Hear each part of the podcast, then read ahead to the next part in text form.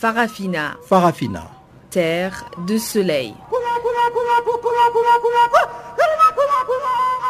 Farafina. Farafina. Un magazine d'infos africaine. Présentation Guillaume Cabissoso. Bonjour à tous et merci pour votre fidélité à cette nouvelle édition de Farafina, le magazine des actualités africaines en langue française sur Channel Africa, la perspective africaine de l'information. La mise en onde est assurée par Ibrahim Ravalino. Tout de suite, voici ce qui fait les grandes lignes de ce magazine. Quatre morts à Goma, à l'est de la République démocratique du Congo, lors des affrontements entre forces de l'ordre et des manifestants qui appelaient au départ du président Kabila. Plusieurs policiers blessés à Niamey, au Niger, dimanche après des accrochages avec des protestataires contre la loi des finances 2018. Victoire d'Ouru Kenyatta à la présidentielle du 26 octobre dernier. Le président sortant recueille 98,2% des suffrages selon la commission électorale. Voilà donc pour le grand titre. Place à présent à Pamela Kumba pour le bulletin d'information. Bonjour Pamela.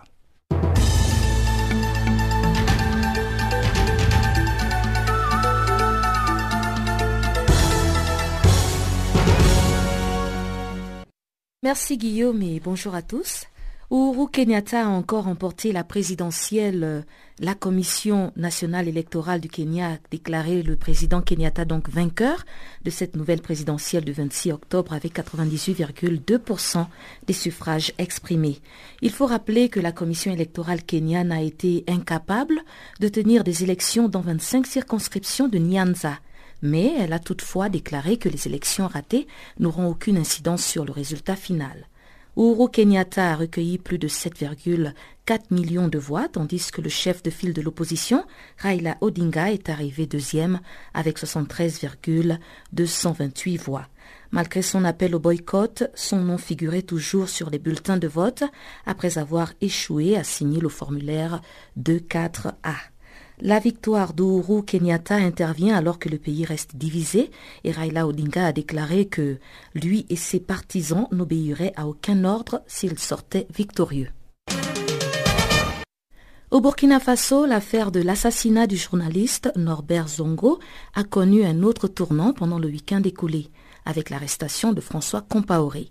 Le frère de l'ex-président burkinabé, Blaise Compaoré, a été interpellé dimanche à l'aéroport international Roissy-Charles de Gaulle de Paris dans le cadre de cette affaire. Mais selon son avocat, maître Pierre Olivier, le prévenu a été remis en liberté quelques heures plus tard par la Cour d'appel de Paris. En fuite depuis l'insurrection de 2014, François Compaoré était sujet à un mandat d'arrêt international lancé par la justice burkinabé à travers Interpol le 5 mai dernier. Il est poursuivi pour incitation à assassinat dans l'affaire de l'assassinat donc euh, du journaliste burkinabé Norbert Zongo et trois de ses compagnons. François Compaoré demeure toutefois à la disposition de la justice française et il a interdiction de quitter ce territoire. Il a rendez-vous avec le procureur dans deux mois. Et on se rend maintenant en République démocratique du Congo pour parler d'affrontements meurtriers à Goma ce lundi. Les organisations de la société civile, dont le mouvement citoyen La Lucha, a lancé un appel à une ville morte pour forcer le président Joseph Kabila à quitter le pouvoir. La manifestation qui a rassemblé un bon nombre de Congolais a dégénéré en violent affrontement. Le bilan provisoire fait état d'au moins cinq personnes tuées, dont un policier et deux autres grièvement blessés. Goma, la capitale de la province du Nord Kivu, a été paralysée par cet appel à la ville morte. Les commerces, les écoles et les marchés étaient fermés selon des témoins. Des jeunes avaient aussi érigé des barricades dans quelques quartiers avant de prendre la rue. La police a dispersé les manifestants à coups de gaz lacrymogène et à coups de balles réelles. Ces derniers ont rappliqué en usant de pierres contre les forces de l'ordre. La pression n'a pas faibli ce lundi en Guinée-Bissau. Depuis vendredi dernier, un groupe de 17 partis politiques dirigé par le PAIGC, le Parti africain pour l'indépendance de la Guinée et du Cap-Vert, au pouvoir, a exigé la démission du président José Mario Vaz. Ils ont pris la rue et l'accusent d'être incapables de résoudre la crise politique qui sévit depuis plus de deux ans dans le pays. Domingos Simoes Pereira, président de la plus grande force politique du pays, a exigé que le chef de l'État abandonne le pouvoir. Le groupe de 17 partis politiques promet de continuer les manifestations de rue jusqu'à ce que le président José Mario Vaz présente sa démission ou se conforme à l'accord de sortie de crise signé en octobre 2016 à Conakry. Cet accord recommande la nomination d'un Premier ministre et d'un gouvernement de consensus. Et on termine ce bulletin avec la lutte contre le terrorisme. Les États-Unis ont pris l'engagement ce lundi de contribuer à hauteur d'au moins 60 millions de dollars à la force anti-djihadiste pour le Sahel. C'est ce qu'a formé, c'est ce qu'a annoncé, pardon, le secrétaire d'État américain Rex Tillerson dans un communiqué. C'était à l'issue d'une réunion du Conseil de sécurité de l'ONU pour tenter de consolider l'aide à la force conjointe G5, G5 Sahel, pardon. Cette force est composée de soldats du Mali, du Niger, du Tchad, du Burkina Faso et de la Mauritanie. Le secrétaire d'État américain affirme que ces fonds vont renforcer les partenaires régionaux dans leur combat pour assurer la sécurité et la stabilité face aux groupes djihadistes, État islamique et autres réseaux terroristes. Le département d'État américain n'a pas précisé dans l'immédiat s'il s'agissait d'une aide bilatérale aux pays concernés ou s'il s'agit par contre d'un soutien financier, financier par le biais des Nations Unies. Merci d'avoir suivi ce bulletin. Je vous laisse en compagnie de Guillaume Cabissoso pour la suite.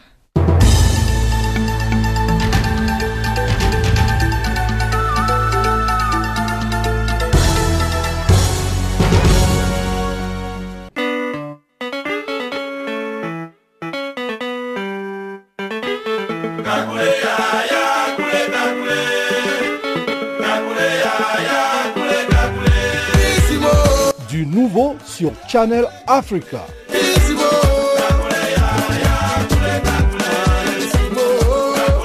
Farafina, votre programme en français, change d'horaire sur nos différentes plateformes.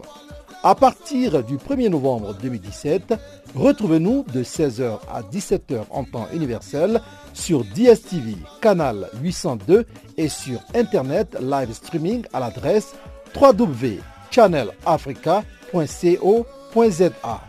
En ondes courtes et sur le satellite, retrouvez-nous tous les jours à la même heure, 16h à 17h en temps universel, mais aussi en rediffusion de 23h à minuit.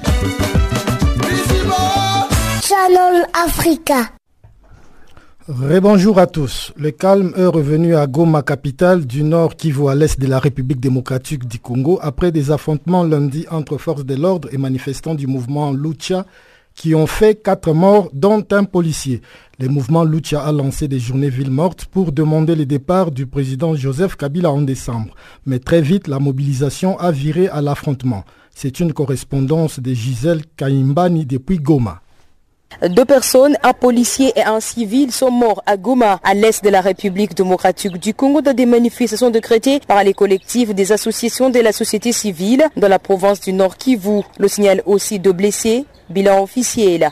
Mais d'autres sources parlent de plus ou moins 5 morts et une vingtaine de blessés dans une matinée très agitée dans la partie nord de la ville de Goma. Dans une journée dite morte, les parents ont choisi de ne pas envoyer leurs enfants à l'école et les quelques écoles qui ont accueilli les enfants les ont renvoyés à la maison. Les banques sont restées fermées, les boutiques, alimentation, mémément au regard impuissant des travailleurs, dont certains étaient devant leurs portes fermées en attendant de voir la situation se calmer. Un chauffeur de transport urbain qui a choisi de laisser son camion à la maison nous explique pourquoi, avec un autre habitant qui soutient cette marche. Soutenir à 100% tant que parent, tuna souffrir vraiment. Bien sûr, mimi situmike juu ya situation yenye iko parfois mu magreve kunakuwa kama madega zenye zinafanyikaka swate kuharibisha bisi vya vile, aloro njo oga yenye niko nayo c'est pourquoi. Pour répondre aux besoins de la famille, ce père a choisi de se présenter à ce lieu de travail. Si tumeona vitu kusudi vibadilike ku niveau yetu, si election ma election.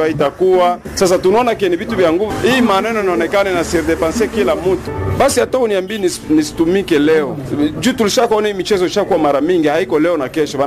Tufunge, tunafunga quelques peu de temps, makelele nakuwa watu wanafanya ma, makelele hakuna kitu. Haiko leo wanatuambia société civile que tufunge nini Après une journée constate très agitée, le général de la police nationale congolaise, commissariat provincial de Nord Kivu, donne le bilan. Général Placide Ngalusha. Le bilan que je peux donner à cet instant, c'est un bilan euh, provisoire. Il est de 18 blessés plus euh, deux morts. 18 blessés parmi lesquels il y a deux policiers blessés par jet de pierre qui ont été attaqués dans leur poste de travail.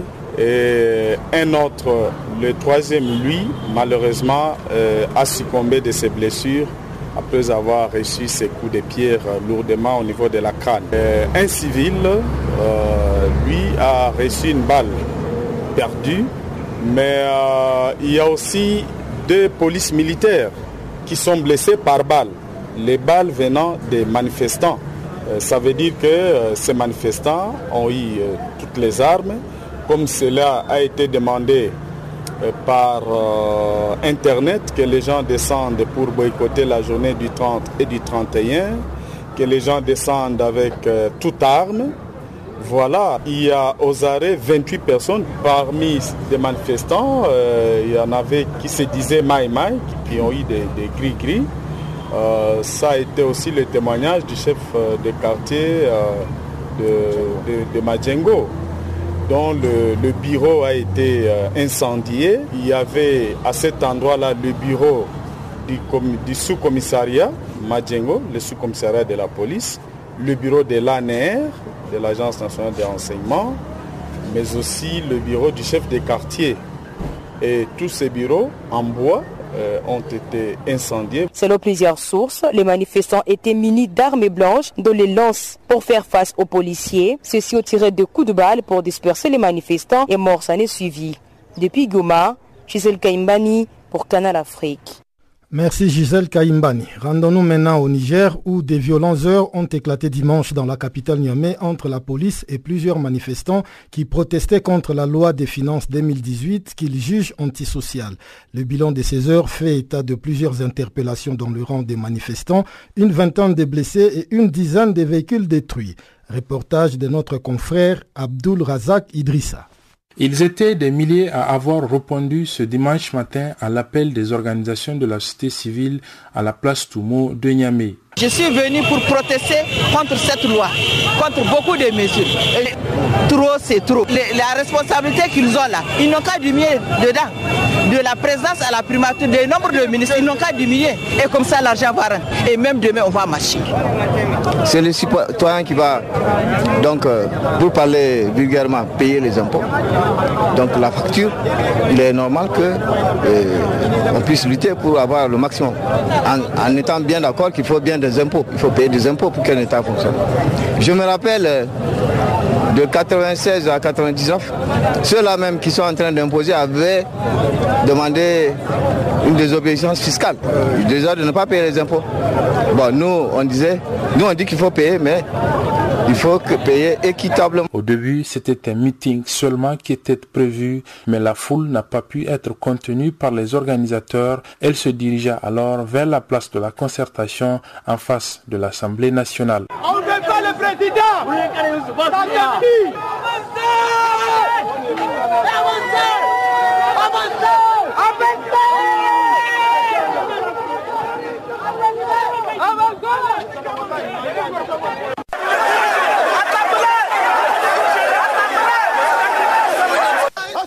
Tu as provoqué le peuple et tu vas voir le peuple, Wallah. Et c'est là que des heurts éclatent entre manifestants et policiers.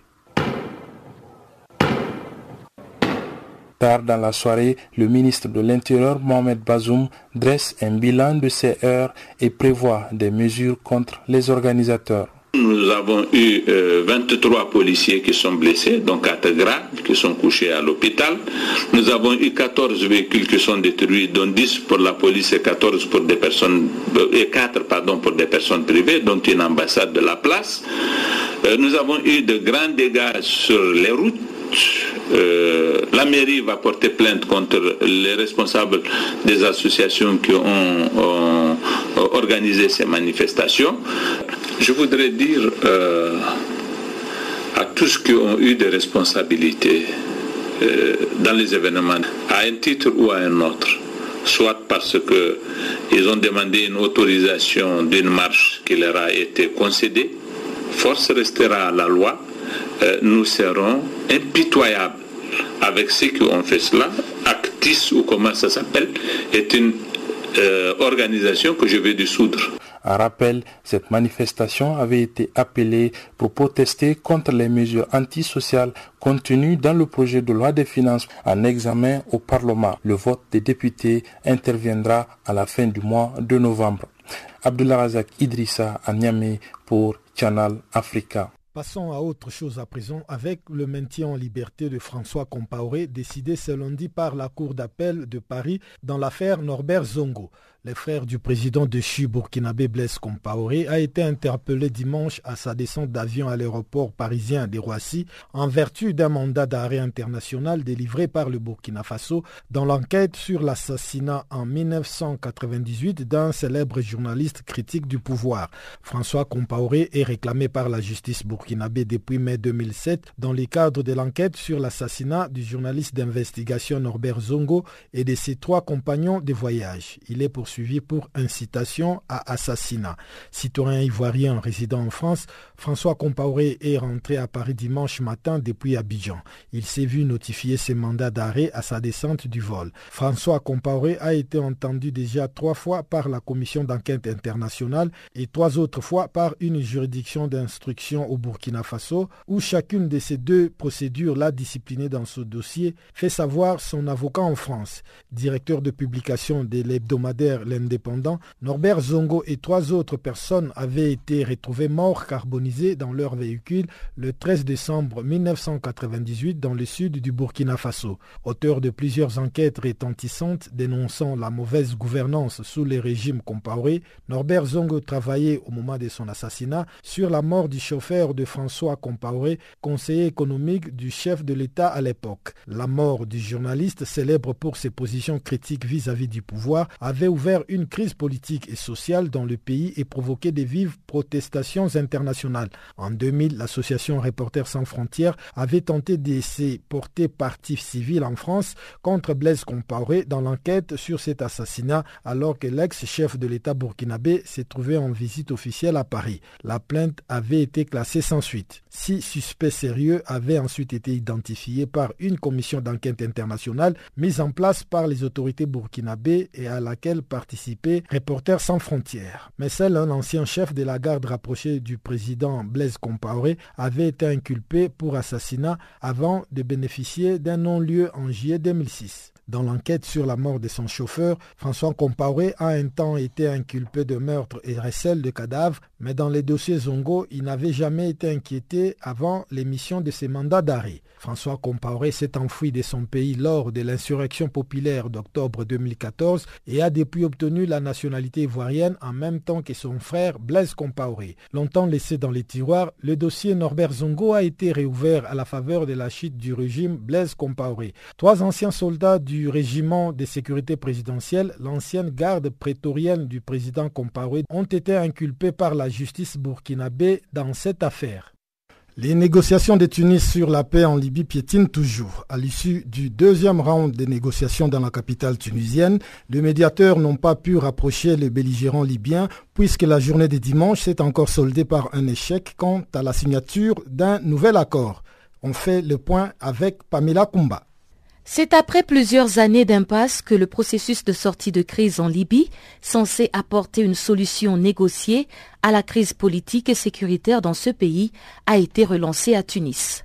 Le plan d'action proposé par l'émissaire des Nations Unies, Ghassan Salamé, est toujours victime des tiraillements entre protagonistes libyens qui, selon les observateurs, privilégient leurs intérêts particuliers au détriment de celui de leur pays. Cette situation a bloqué les pourparlers interlibyens avec la ressurgence de nouvelles divergences.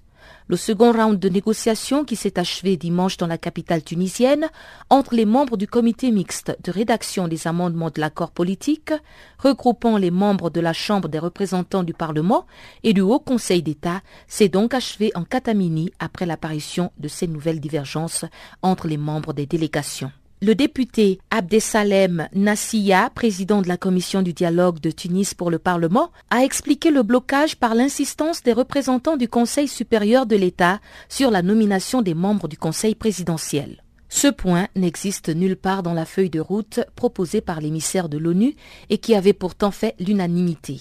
Concernant la proposition d'amendement de l'article 8 de l'accord Skirat, Nassia a précisé que le nouveau deuxième paragraphe exige l'unanimité des membres du Conseil de la présidence sur la nomination au sein du haut commandement de l'armée, ainsi que la validation de ces nominations par le Parlement.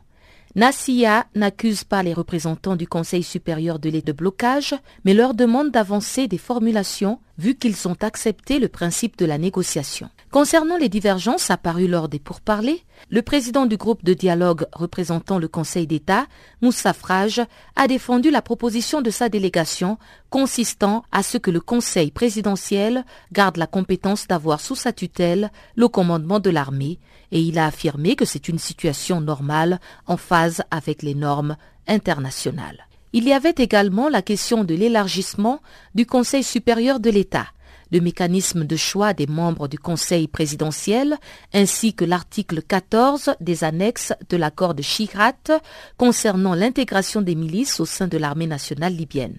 Les observateurs avaient misé gros sur ces réunions, surtout que les points de divergence ont été indiqués avant les pourparlers de Tunis. Il s'attendait à ce que la délégation du Parlement allait s'attacher à l'amendement de l'article 8 sur l'autorité de nomination du commandement général de l'armée.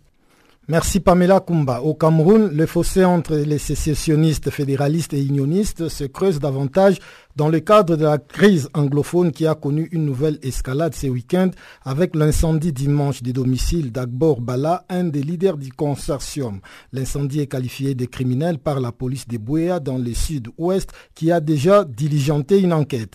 Agbor Bala, qui a été libéré après huit mois de détention, avait lancé un appel à l'unité du Cameroun et à la reprise de l'école dans les régions du nord-ouest et du sud-ouest. Explication à Bouya avec notre confrère Nkoum Léonard.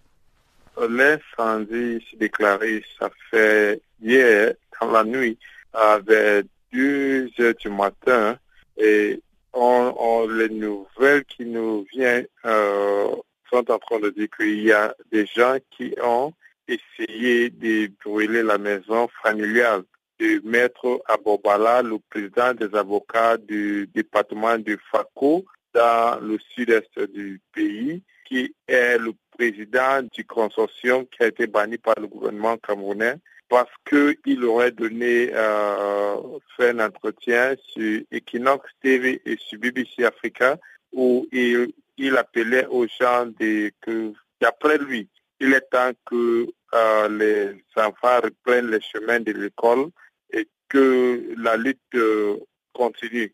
Et pour lui, il, a dit, il, se disait que il n'est pas justifiable que les enfants continuent à rester à la maison.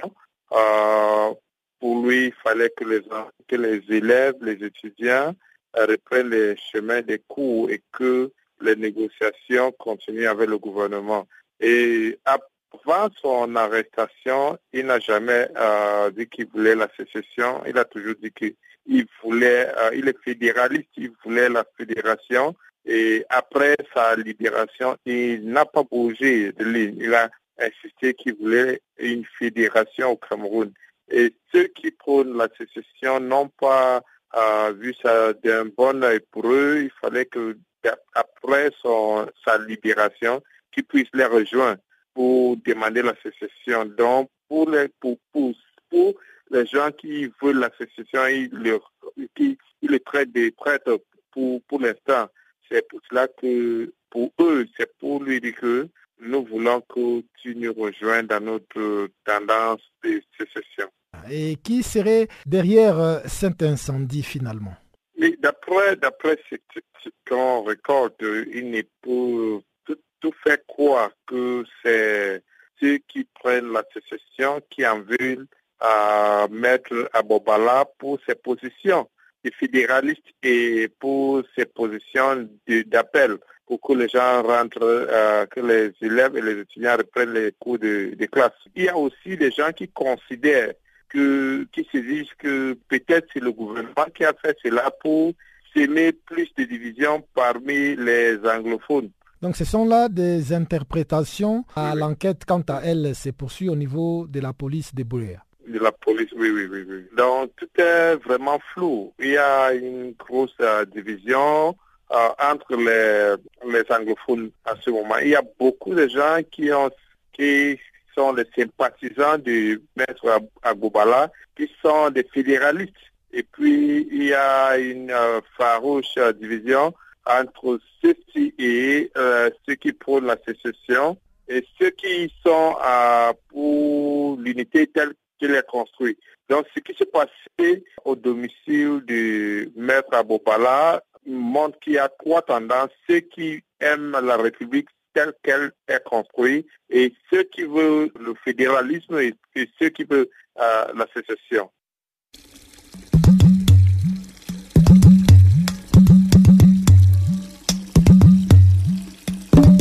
Vous écoutez Channel Africa à la radio et sur internet www.channelafrica.org.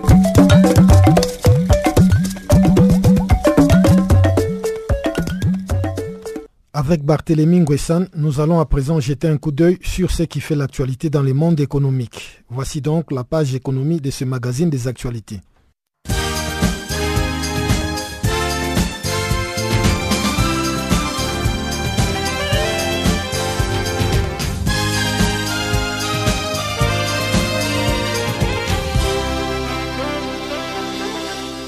Bonjour Guillaume, bonjour et bienvenue à tous.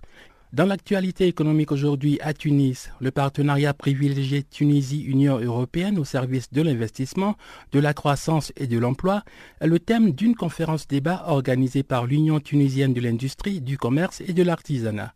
Cette rencontre aura lieu mardi à Tunis en présence du chef du gouvernement Youssef Chahed et du président du Parlement européen Antonio Tajani, avec la participation de Hichem Eloumi, vice-président de l'Union tunisienne de l'industrie, du commerce et de l'artisanat. Sera également présent Frédéric Ronal, vice-président de la Chambre du commerce et de l'industrie Marseille-Provence et représentant de Rochambre. Cette conférence sera une occasion pour débattre de l'accord de libre-échange complet et approfondi en cours de négociation entre Tunis et Bruxelles. L'accord d'association est en vigueur depuis 1994. Et puis à Tripoli. Le tribunal administratif de Benghazi a décidé dimanche de suspendre la décision du gouvernement d'union nationale de former un nouveau conseil d'administration de l'autorité libyenne des investissements. Le tribunal a tranché en faveur de la demande du Premier ministre par intérim de suspendre cette décision dans son jugement rendu le 29 octobre, a déclaré Atem Al-Arabi, porte-parole du gouvernement intérimaire. L'autorité libyenne des investissements a été formée en 2006 et dotée d'un capital de 67 milliards de dollars selon des statistiques internationales publiées en 2012. La Libye reste politiquement divisée malgré un accord de paix conclu entre les deux gouvernements rivaux sous les auspices de l'ONU. Dans l'actualité économique aussi, à N'Djamena, le montant cumulé des arriérés de cotisation des six membres de la communauté économique et monétaire des États de l'Afrique centrale vis-à-vis de leur organisation entre 2009 à ce jour s'élève à plus de 350 millions de dollars, a déclaré dimanche le ministre tchadien de l'économie et de la planification du développement, Ngeto Tiraina Yambai. Il s'exprimait à l'ouverture des travaux de la session extraordinaire du Conseil des ministres de l'Union économique de l'Afrique centrale. En dépit des dispositions internes d'application de cet acte additionnel, les résultats escomptés tardent à venir et les difficultés de trésorerie sont de plus en plus persistantes, a déploré M. Yambay, qui assure la présidence de l'Union économique de l'Afrique centrale, dont les membres sont le Cameroun, le Congo-Brazzaville, le Gabon, la Guinée équatoriale, la République centrafricaine et le Tchad. La rencontre ministérielle de l'Union économique de l'Afrique centrale, placée sous le thème Intégration accélérée pour une CEMAC émergente, sera suivie d'un sommet des chefs d'État mardi à N'Djamena. Restons à N'Djamena, où le président tchadien Idriss Déby Itno a lancé samedi le projet de développement intégré des champs pétroliers, gaziers et de raffinage de Sédigui et Rig à 350 km de la capitale. La réserve prouvée du champ de Sédigui, vaste de près de 30 km, sont comprises entre 15 et 21 millions de barils de pétrole brut et 7 milliards de mètres cubes de gaz naturel. Pour développer ces digues, l'État tchadien a signé un contrat de financement de construction, d'opération et maintenance avec un consortium chinois. Le groupe chinois va d'une part investir 58 millions de dollars pour le développement du pétrole et des gaz du champ pétrolier de Sédigui. Les Chinois vont par ailleurs financer à hauteur de 120 millions de dollars la construction de l'usine de purification et de traitement de gaz naturel avec une capacité de production de 400 000 mètres cubes de gaz naturel par jour. L'État tchadien recevra des royautés de 14,25% sur le pétrole brut et 5% sur le gaz. Et pour terminer ce bulletin de l'économie, à Bulawayo au Zimbabwe, la Commission économique pour l'Afrique, CEA, a réaffirmé samedi que le déficit d'infrastructures reste un défi majeur pour la facilitation du commerce, le commerce intra-régional ainsi que le développement économique et la transformation sur le continent. La secrétaire exécutive adjointe de la Commission économique pour l'Afrique, Giovanni Biha, a fait ses remarques à Bulawayo où se tenait une réunion de deux jours les 26 et 27 octobre sur la facilitation du commerce et les infrastructures. Rappelant les estimations de la Banque africaine du développement, Mme Biya a noté que l'Afrique a besoin d'environ 93 milliards de dollars par an jusqu'en 2020 pour combler son déficit d'infrastructures. Ainsi s'achève cette édition du Bulletin de l'économie. Merci de votre fidélité sur Channel Africa.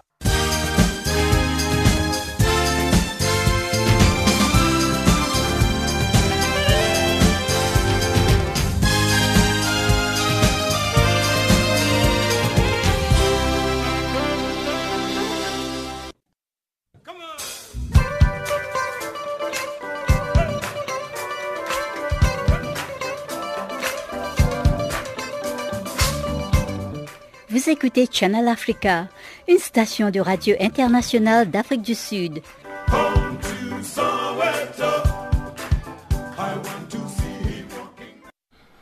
Nous ouvrons la deuxième partie de ces magazines avec la Guinée où le président Alpha Condé s'est offert un bain de foule ce lundi dans les rues de Kaloum, le centre administratif et des affaires de Conakry pour démentir les rumeurs persistantes annonçant sa mort. Dimanche soir, les réseaux sociaux ont relayé la mort du président Condé des suites d'une maladie, suffisant pour que lundi matin, la panique gagne les habitants qui se sont posés plusieurs questions à ces sujets. Notre confrère Nouhou Baldé nous en dit plus depuis Conakry. La rumeur a circulé toute la matinée et le président Alpha Condé effectivement est sorti dans les rues de Kaloum pour euh, sans doute essayer de montrer à ceux qui sont encore dubitatifs qu'il est bel et bien vivant, qu'il est bel et bien là. Et euh, autre chose, c'est que des confrères, des journalistes sont actuellement inquiétés parce que la radio Gangang Est accusé d'être à la base euh, de cette rumeur. Il se trouve que la radio Gangang a perdu un de ses journalistes, un de ses animateurs qui est décédé hier et ce journaliste pour euh, annoncer la mort de ce journaliste, Gangang a d'abord diffusé un communiqué. À la suite de ce communiqué, il y avait euh, de la musique funeste, de la musique douce, et à côté, il y avait une des émissions du journaliste Dauphin. Et l'émission-là, c'est une émission en langue locale, langue nationale, Soussou, où le journaliste, entre autres, disait que la Guinée avait été gérée par Sékou Touré. Touré n'est plus de ce monde. Sékou Touré, c'est le premier président de la Guinée indépendante. Puis, Lansana Conté, ne vit plus. Le journaliste disait aussi que Sekouba Konaté et Dadis Kamara ont géré la Guinée, mais ils ne sont plus à la tête de ce pays. Aujourd'hui, c'est le professeur Alpha Condé qui dirige la Guinée, mais un jour son temps passera, il ne sera plus à la tête de ce pays, il ne sera plus dans ce monde. Et donc, euh, beaucoup estiment que c'est en écoutant l'émission, étant accompagné par de la musique douce, les gens ont fait un lien, étant donné que, entre autres, on disait que le président euh, un jour ne sera plus là. Ils ont, ils, ont mal interprété, ils ont donc euh, pensé que le journaliste a dit que le président n'est plus de ce monde alors que c'est le journaliste même qui ne vit plus. Donc ce matin, deux de ces journalistes ont été embarqués par la gendarmerie de, Imbaya. Ils sont actuellement auditionnés et des responsables de la radio Ganga sont convoqués au niveau de la HAC, la haute autorité de la communication, euh, qui leur a demandé une copie de l'émission, le son de cette émission pour voir euh, un peu ce qui a été exactement dit à, à, cette radio. Et quelles ont été les conséquences de cette rumeur donnant le président guinéen Alpha Condé pour mort? Écoutez, ça s'est passé la nuit, puis euh, au tout petit matin, et donc, euh, les gens étaient en train de se réveiller, c'est surtout en famille que ça a été dit. Euh, certains disent qu'il y a eu des, éclats de joie dans quelques quartiers, euh, des gens qui se réjouissaient, mais ça s'est limité à ce niveau. Et le président lui-même, quand il s'est exprimé, a dit qu'il a reçu plusieurs coups de fil des gens qui lui demandaient s'il était effectivement là. Merci Nouhou Baldé depuis Conakry, la capitale de la Guinée. La présidente des femmes du Parlement panafricain estime qu'il faut avoir le courage politique de poser des actions au-delà des influences socio-culturelles. Madame Aïdara Aïchata s'exprimait ainsi à Djobourg, à Johannesburg, je vais dire, lors d'une conférence visant à motiver les femmes à s'impliquer davantage dans la sphère politique et sociale. Suivez un extrait de son intervention recueilli par Pamela Kumba. Oui, on a parlé de, justice, on a parlé de respect et on a parlé d'application. Moi, je pense que ces trois vont ensemble. Le respect, c'est le respect des engagements. En fait, quand on prend des engagements, on doit les respecter. Qu'est-ce qu'on a constaté? C'est que, euh, par exemple, le protocole de Maputo, il y, a, il y a des pays qui l'ont, en tout cas la majorité des pays l'ont ratifié. Donc c'est en application. Mais pour l'appliquer, il y a des pays qui trouvent toujours une tournure pour dire oh non, moi, ma constitution, donc, il faut d'abord respecter ces engagements. Mais une fois qu'on respecte ces engagements, en ce moment, on est obligé de faire ce qu'on doit faire. Mais si on ne le fait pas aussi, en tant que femme parlementaire, en tant que parlementaire panafricain, en tant que présidente du groupe des femmes parlementaires et en même temps présidente du, des femmes parlementaires du G5 Sahel, moi je pense qu'on a un rôle à jouer pour interpeller les gouvernements avec courage. Moi je pense que si on n'est pas courageux, on ne peut rien faire. Il faut avoir le courage politique pour travailler. Quand on discute de l'avenir des peuples africains, quand on discute de l'avenir des petites filles qui viennent de naître, moi je pense qu'on ne doit pas regarder derrière. Qu'est-ce que les gens vont penser? Ah, Est-ce qu'on ne va pas me mettre en prison? Est-ce que je ne vais pas perdre mon poste? C'est la règle du jeu. Une fois qu'on a décidé de, défendre une cause, on défend sans regarder en arrière, advienne que pourra. Et quand tu le fais avec passion et que tu as derrière toi des gens passionnés, tu ne peux que réussir parce qu'on ne peut pas mettre tout le monde en prison, on ne peut pas bannir tout le monde. C'est la règle du jeu. Ce n'est pas euh, une action aisée. Mais c'est comme ça. Ce n'est pas facile, ce n'est pas aisé. Mais si on se bat, je donne un exemple. Je sors un peu du cadre normal. Euh, on était en Afrique du Sud, on était en Belgique la dernière fois. J'ai posé un problème aux Européens en leur disant, euh, nous on n'a pas compris, vous avez fait un rapport au Kenya, et maintenant, la CENI du Kenya dit non, ce n'est pas bon. La Cour constitutionnelle dit ce n'est pas bon. Ça veut dire que vous êtes trompé. Alors, pourquoi vous, vous venez toujours chez nous pour faire des observations? Et pourquoi les Africains ne peuvent pas aller, par exemple, en Allemagne pour faire des observations? Ils disent oui, mais ce n'est pas eux, c'est parce que l'État, nos États doivent demander.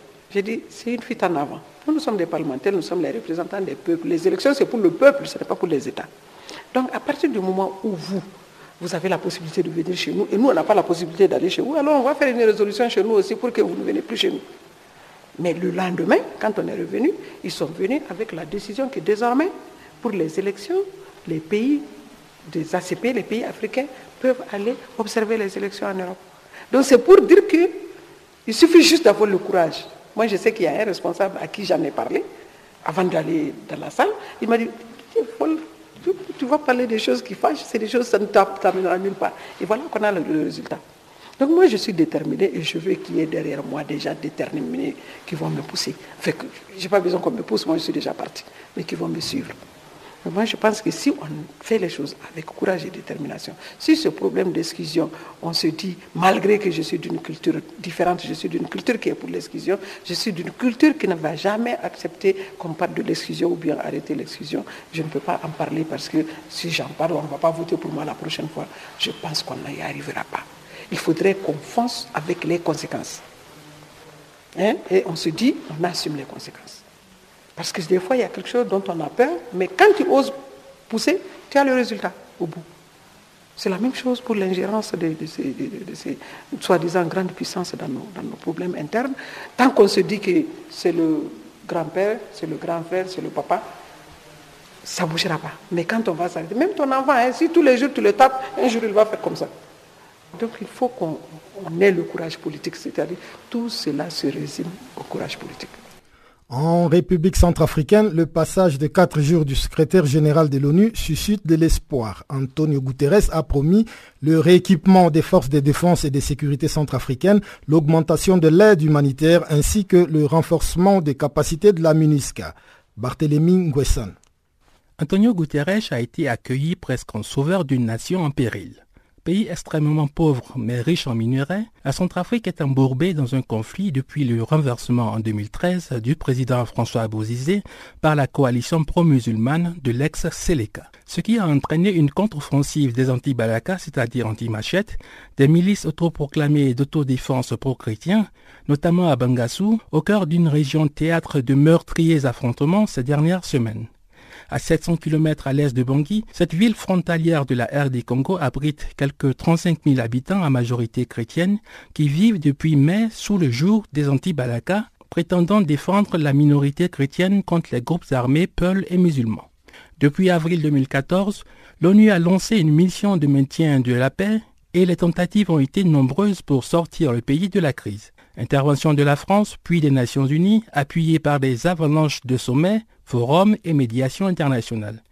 L'élection démocratique en 2016 du président Touadéra, soutenue par l'ONU et la France, avait suscité une vague d'espoir, mais n'a pas réussi jusqu'à présent à restaurer l'autorité de l'État. Dans la capitale centrafricaine comme à Bangassou où il s'est aussi rendu, le secrétaire général de l'ONU a été reçu par des plaintes de la population et même des autorités. Accusés par leurs détracteurs de passivité et parfois même de collusion face aux groupes armés, les contingents onusiens font face à bon nombre d'accusations d'agression sexuelle. Il y a certainement des choses à améliorer, mais soyons justes, voyez le sacrifice d'un si grand nombre de soldats, a lancé le secrétaire général aux députés centrafricains vendredi matin répondant à leurs critiques. Après le passage de Antonio Guterres, l'espoir renaît parmi le peuple et au sein du gouvernement. Cela nous réconforte car il faut privilégier le dialogue, a déclaré le Premier ministre Simplice Mathieu Sarangi. C'est un homme clairvoyant, a conclu le Premier ministre centrafricain. Mamadou Nali, de son côté, député de Damara, s'est dit satisfait des réponses du patron de l'ONU car il a plaidé pour une intensification d'une intervention humanitaire ainsi que dans le domaine de la sécurité. Satisfaction également au PK5, le grand quartier musulman de la capitale visité par Antonio Guterres. C'est une bonne visite pour nous et il nous a rassurés, il a vu les difficultés, confie Mamadou Boubayaka, ancien maire du 3e arrondissement. Le secrétaire général de l'ONU, Antonio Guterres, a achevé vendredi sa visite en Centrafrique, un pays ravagé par les violences qui ont fait des centaines de morts civiles ces derniers mois. À l'aéroport, le patron de l'ONU a promis trois choses à court terme aux Centrafricains le plaidoyer pour le rééquipement des forces de défense et de sécurité nationale et pour l'augmentation de l'aide humanitaire et enfin le renforcement des capacités de la MINUSCA. Justement, ce dernier point doit encore être acté par le Conseil de sécurité qui renouvelle mi-novembre le mandat de la mission. La MINUSCA qui peine à établir l'ordre a perdu 12 soldats depuis début 2017. Une chose est pour le moins certaine, la visite du secrétaire général de l'ONU en Centrafrique a suscité un réel espoir qui perdure même après son départ. Merci Barthélémy Nguesson. Plus de 500 Togolais ont trouvé refuge au Ghana voisin, fuyant les atteintes aux droits humains dans la région de Mango au nord du pays. Une mission conjointe du ICR et de la Commission ghanéenne sur le statut des réfugiés séjourne actuellement dans ces zones isolées pour évaluer la situation sur le terrain. Suivant les explications de Romain Desclous, administrateur principal régional chargé de la communication à la représentation régionale du ICR pour l'Afrique de l'Ouest. Il est au micro d'Alpha Diallo. Il y a un groupe de ressortissants togolais qui sont arrivés au Ghana plutôt ce mois-ci, et euh, au nombre de 513, et le HCR avec les autorités ghanéennes et le, Ghanaian Refugee Board, qui s'occupe des questions des réfugiés au Ghana, sont en mission actuellement sur le nord-est euh, du pays pour rencontrer ces personnes qui ont demandé l'asile et euh, faire le suivi de leurs conditions et situations. Cette mission conjointe donc du HCR et du Ghana Refugee Board va également permettre de faire, de faire le, dénombrement de potentiels nouveaux venus. Et nous serons alors en mesure de vous indiquer s'il y a plus de Togolais venus demander l'asile au Ghana depuis ces événements. Et depuis quand les équipes du HCR et les autorités ghanéennes ont commencé à constater la venue de ces réfugiés togolais? Ces ressortissants togolais qui sont devenus demander l'asile sont arrivés plutôt, plutôt ce mois-ci, donc à partir du début du mois d'octobre. Toutefois, euh, le, lieu où ils se trouvent étant relativement éloigné, euh, au nord-est du Ghana, il a été difficile de pouvoir euh, les atteindre, de pouvoir en faire un dénombrement. Justement, la mission conjointe qui est partie ces derniers jours a dû faire un trajet beaucoup plus long que prévu en raison des difficultés d'accès, de ponts qui étaient effondrés, etc. Donc euh, nous travaillons de conjoint avec euh, le Ghana du Bourg pour atteindre ces populations et pouvoir faire l'état de leur situation, connaître leur histoire et euh, aider les autorités ghanéennes à leur porter assistance. Justement, vous parlez de connaître leur histoire, mais que vous disent les autorités ghanéennes par rapport à ces réfugiés qui ont fui le Togo? Que disent ces réfugiés aux autorités ghanéennes pour justifier leur fuite? Ces ressortissants togolais qui sont arrivés et qui donc demandent l'asile euh, ont tous mentionné auprès de nos, interlocuteurs du HCR et auprès des équipes du HCR qu'ils ont pu voir euh, le fait qu'ils fuyaient euh, des épisodes de violence au, Togo. Donc il nous convient maintenant de, faire le point sur, ces histoires, de, permettre aussi d'accompagner les ghanéennes qui, sont celles qui, qui traitent la question et qui donnent le statut de réfugié à ces ressortissants togolais dans le communiqué de presse du HR, ces réfugiés indiquent avoir fui à pied. Est-ce que quelque part c'est quelque chose de nouveau? Ces ressortissants togolais, donc ces 513 dont nous avons connaissance, euh, viennent de, communautés qui sont très proches de la frontière au niveau du Ghana. Donc c'est la raison pour laquelle le mode de transport a été relativement aisé et individualisé, euh, parce qu'ils sont allés dans des communautés juste de l'autre côté de la frontière, au Ghana, justement, ils sont pour le moment hébergés auprès des communautés ou bien dans un centre d'accueil. Donc il n'y a pas de besoin de, vu le nombre, il n'y a pas de besoin supérieur en matière d'hébergement. Et ces 500 réfugiés, ce nombre est relativement modeste par rapport à ce que l'HL a l'habitude de vivre en Afrique de l'Ouest Ça n'est pas une question de nombre qui compte, c'est euh, la raison pour laquelle ces personnes fuient. Un réfugié est un réfugié de trop. C'est euh, le message que nous faisons passer systématiquement et toujours. Et dans ce cas, 513 personnes, c'est 513 personnes, 513 histoires individuelles qu'il convient de, de, suivre et de cas qu'il convient de traiter, car ces personnes en nécessitent la protection. Et par rapport à ces 30 Togolais qui ont fui vers le Bénin, est-ce les mêmes raisons par rapport à ces réfugiés qui ont fui vers le Ghana? Justement, ce sont donc des ressortissants togolais qui sont arrivés au Bénin, mais euh, nous avons besoin de pouvoir euh, en savoir plus sur, euh, sur leur profil. Nous ne sommes pas en mesure pour le moment de vous dire si ces personnes sont arrivées au Bénin du fait des, incidents et de la situation au, Togo. Bien sûr, nos équipes travaillent pour, pour les atteindre et dès que nous aurons plus d'informations, nous serons en mesure de les partager avec vous et de pouvoir dire si en effet ces deux mouvements sont liés. Ce matin, le HR indiquait n'avoir pas encore enregistré de réfugiés au Burkina. Est-ce toujours le cas cet après-midi? En effet, c'est toujours le cas. Il n'y a pas, euh, à ce jour, au moment où je vous parle, de, ressortissants togolais qui ont déposé euh, une demande d'asile aux autorités du Burkina.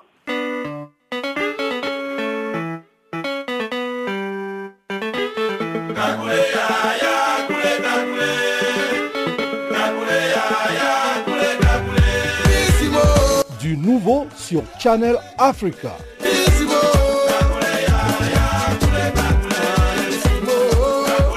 Farafina, votre programme en français, change d'horaire sur nos différentes plateformes.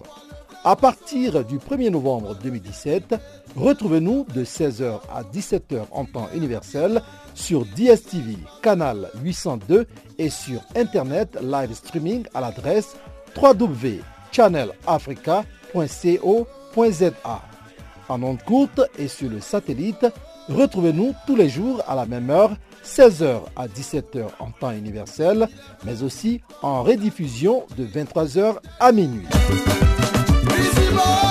Channel Africa. Barthélémy Nguessan vient encore de faire son entrée dans ses studios, cette fois-ci pour nous présenter la page des sports.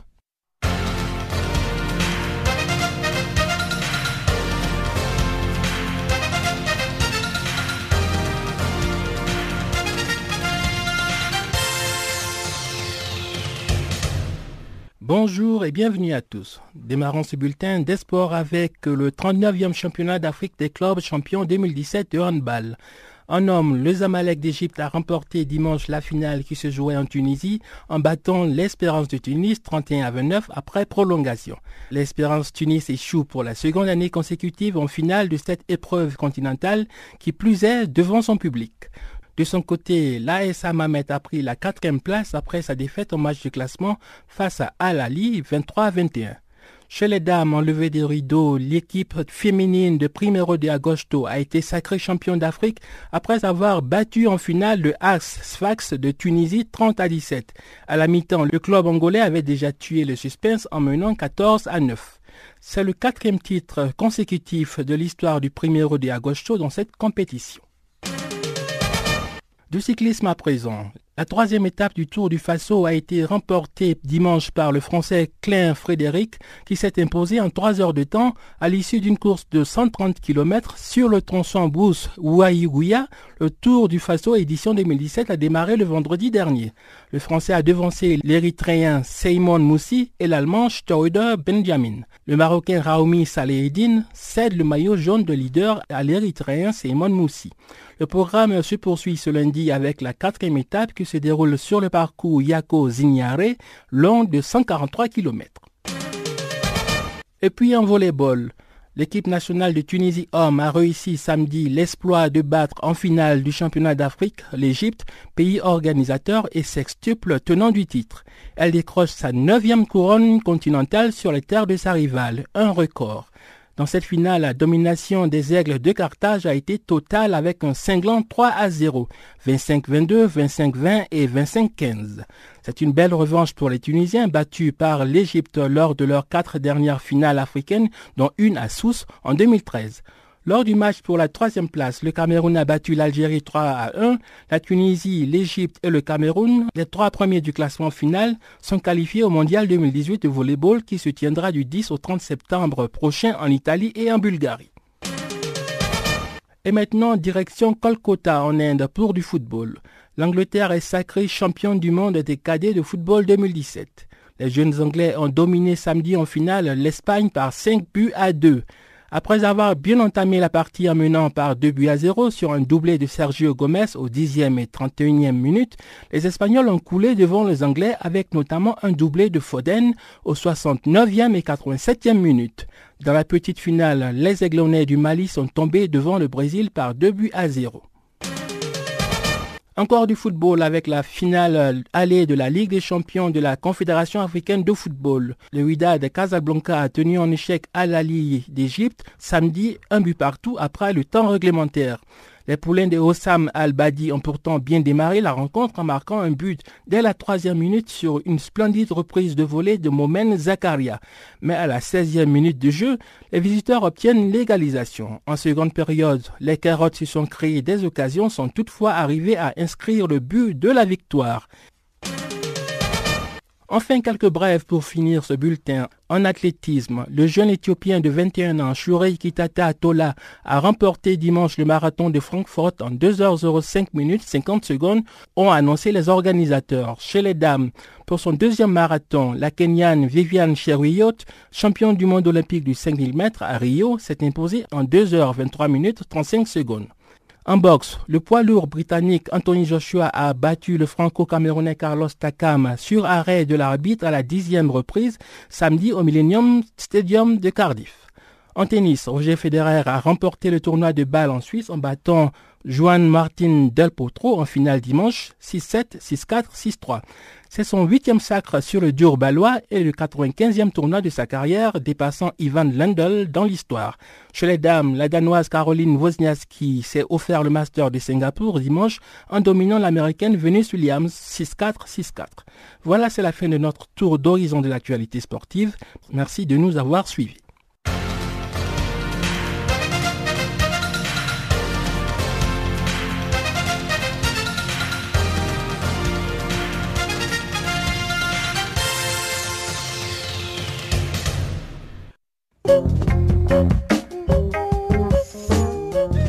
Ainsi s'achève, mesdames, mesdemoiselles, messieurs, cette édition du magazine des actualités africaines sur Canal Afrique, la perspective africaine de l'information. Avec vous, c'était Guillaume Cabissoso. La mise en onde était assurée par Ibrahim Ravelino.